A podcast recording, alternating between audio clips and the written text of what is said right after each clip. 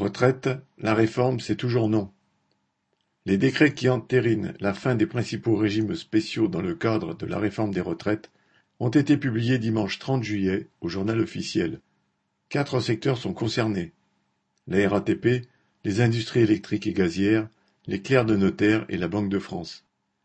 Les agents recrutés à partir du 1er septembre seront affiliés au régime général.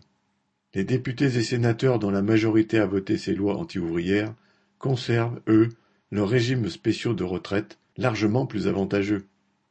Les différents gouvernements qui se sont succédés n'ont pas attendu cette année pour s'en prendre aux régimes spéciaux. Suite à la réforme de 2010, l'âge minimal de départ à la retraite est progressivement passé de 50 ans à 52 ans. Mais partir à 52 ans est déjà une exception, tant les conditions pour obtenir une retraite à taux plein se sont durcies au fil des ans.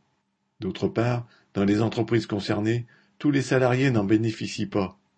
À la RATP par exemple, 5500 salariés sont en CDI de droit privé et donc affiliés au régime général. Pour justifier ces attaques devant l'opinion publique, le ministre du Travail Olivier Dussopt a osé invoquer le principe d'équité. Les manifestations qui ont eu lieu pendant plusieurs mois contre la réforme des retraites ont montré que des millions de travailleurs n'étaient pas dupes de cette politique de division. La publication des décrets ne change rien au fait que pour beaucoup de ceux qui ont relevé la tête à cette occasion, la lutte contre les attaques du grand patronat et du gouvernement à son service n'est pas finie. Denis Allaire